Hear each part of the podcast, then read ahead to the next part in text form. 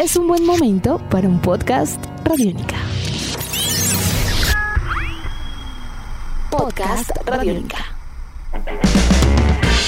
Hola a todos, bienvenidos a un episodio más de Colombia Conexión, este podcast de Radiónica en el que conectamos las historias de algunas leyendas de la música o algunos referentes de la cultura popular con nuestros representantes locales. Mi nombre es Eduardo Rendón, yo soy realizador de contenidos de Radiónica 2, nuestra plataforma dedicada 100% a los sonidos del punk y del metal que ustedes pueden escuchar en el www.radionica.rocks o desde nuestra aplicación móvil. En el episodio de hoy vamos a hacer un viaje musical, cinematográfico para conectar la historia de Body Guy con los Meridian Brothers. Empezamos en Lettsworth, Louisiana, en julio 30 de 1936, fecha en la que nació el mítico y legendario Body Guy, quien actualmente tiene 84 años y desde principios de su carrera ya se empezó a convertir en un exponente de lo que se llegó a conocer como el Chicago Blues. Sus influencias han sido tan importantes que músicos como Hendrix, como Clapton, como Jimmy Page, Keith Richards, Jeff Beck, Stevie Ray Vaughan y ahora Gary Clark Jr. aún lo nombran como su principal influencia. De sus más de 30 discos de estudio les recomiendo sinceramente el disco Sweet Tea del 2001 que estuvo nominado además a un Grammy.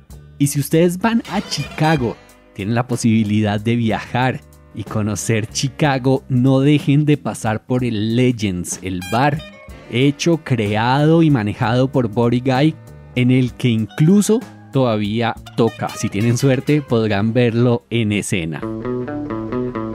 En el segundo disco de estudio de Body Guy, A Man and the Blues, presentado en 1968, Body Guy le puso ritmo de blues a una canción popular norteamericana que lleva por nombre Mary Had a Little Lamp.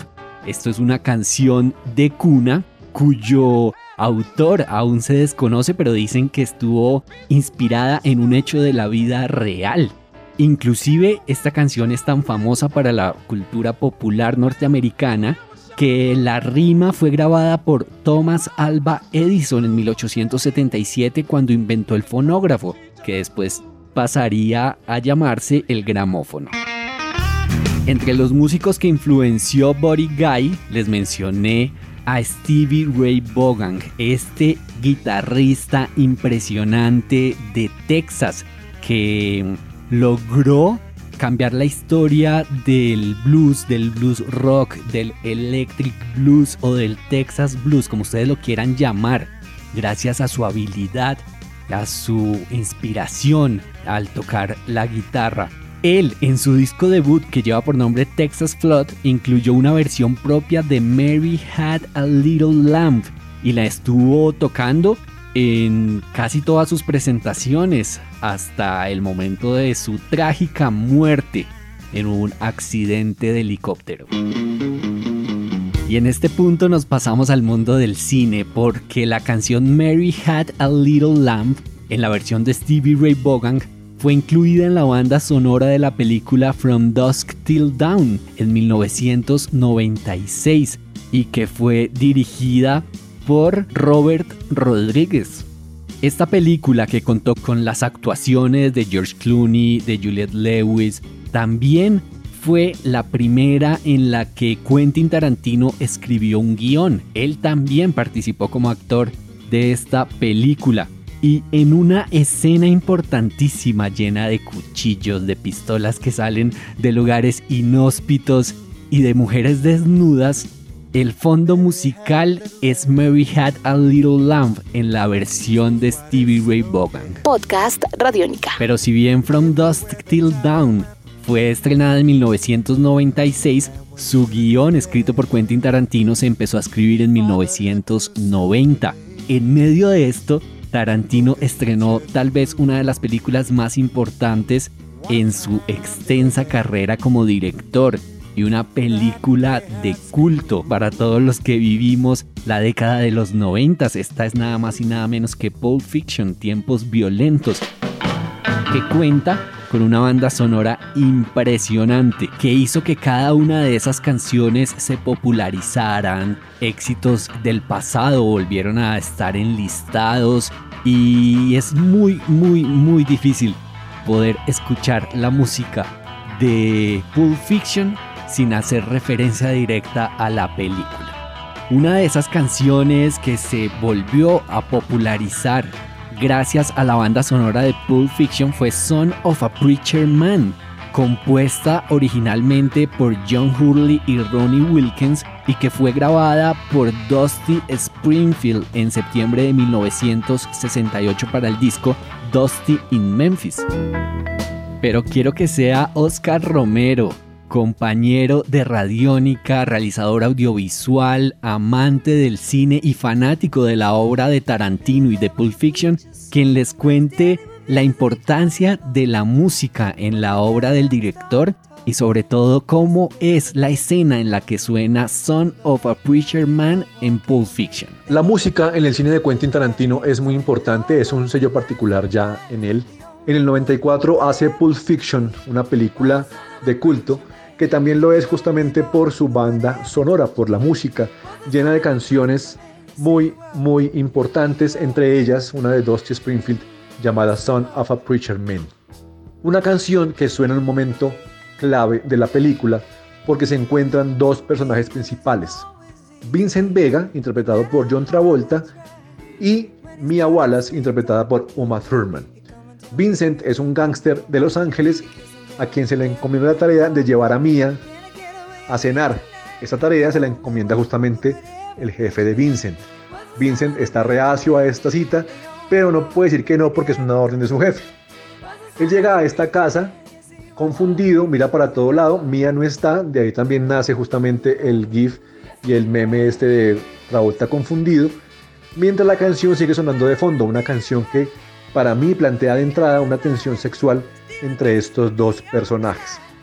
Mia lo está mirando desde un cuarto lleno de monitores, mientras Vincent sigue recorriendo la sala sin saber en dónde está ella. Me parece una, canción muy apropiada que no solamente pone en el mood a los personajes, sino que de alguna manera también al espectador lo tranquiliza y lo pone como con mucha actitud para lo que se va a, venir, que es como una, una serie de acontecimientos bastante trágicos para Vincent y para Mía. Es una gran canción, una gran película y una gran banda sonora. Y de ahí viajamos al 2020.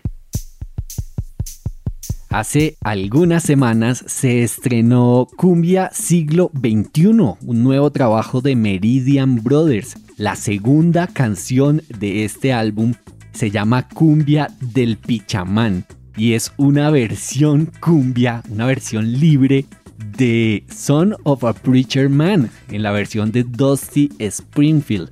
Eblis Álvarez, cabeza creativa de Meridian Brothers, nos cuenta cómo y por qué decidió grabar esta versión de Son of a Preacher Man en su nuevo disco, volviendo la cumbia bajo el nombre Cumbia del Pichamán. La cumbia del Pichamán fue un, eh, tema que nació en parte por... Eh, Em, porque era un tema eh, que a mí siempre me había gustado mucho desde que vi la película Pulp Fiction.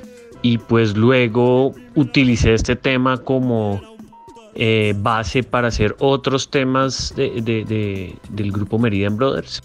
Y en la hechura de Cumbia siglo XXI eh, ya me decidí a hacer pues como un cover en toda la regla utilizando la referencia de grupos como Cumbia Moderna de Soledad que tomaron temas también muy populares de los años 80 e hicieron pues unos covers eh, dentro del estilo. Entonces tomé esta idea y también tomé como ideas anteriores que había hecho en covers que era tomar la letra en inglés tratar de traducirla y hacer una versión en español eh, chabacana o lo más, o, digamos que rompiera la solemnidad de muchos de los, de los temas emblemáticos que pues vienen del pop. Y pues yo opino que el pop tiene una tendencia a ser solemne, triste o, digamos eh, lejano, mientras que las letras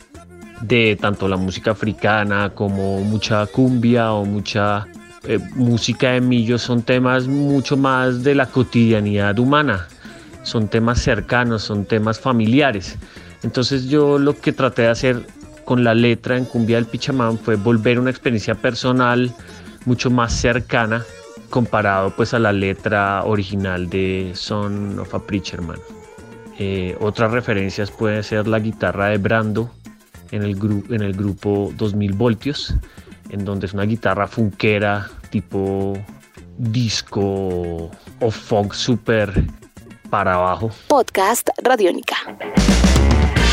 De esta forma, pasando por Stevie Ray Vaughan, por Quentin Tarantino, por From Dust Till Down, por Pulp Fiction y por Dusty Springfield, conectamos hoy en Colombia Conexión la historia de Body Guy con los Meridian Brothers. Podcast Radiónica. Antes de despedirnos, les quiero recomendar un nuevo episodio de la serie Chévere Pensar en Voz Alta, este podcast de Radiónica, en el que de la mano de expertos se abordan temas de interés para esclarecer el panorama de lo que ocurre en el mundo. En uno de sus últimos episodios se habla sobre las verdades y mentiras sobre los murciélagos, un animal a veces satanizado y sobre todo en estos tiempos de pandemia. Recuerden que este y todos los podcasts de Radiónica los encuentran en el www.radionica.rocks en nuestra aplicación móvil que ustedes pueden descargar gratuitamente para sistemas operativos iOS o Android. También los pueden escuchar en Spotify, en Apple Podcast o en cualquier plataforma que ustedes prefieran. Mi nombre es Eduardo Rendón, me encuentran en redes sociales como arroba Rendón Benítez. Este episodio fue producido y editado por el señor Sebastián Martínez. A todos ustedes, a los que se conectan con los podcasts Radiónica y con Colombia Conexión, les mando un abrazo especial. Nos escuchamos en un próximo episodio. Nuestros podcasts están en radionica.rocks, en iTunes, en RTVC Play y en nuestra app Radiónica para Android y iPhone. Podcast Radiónica.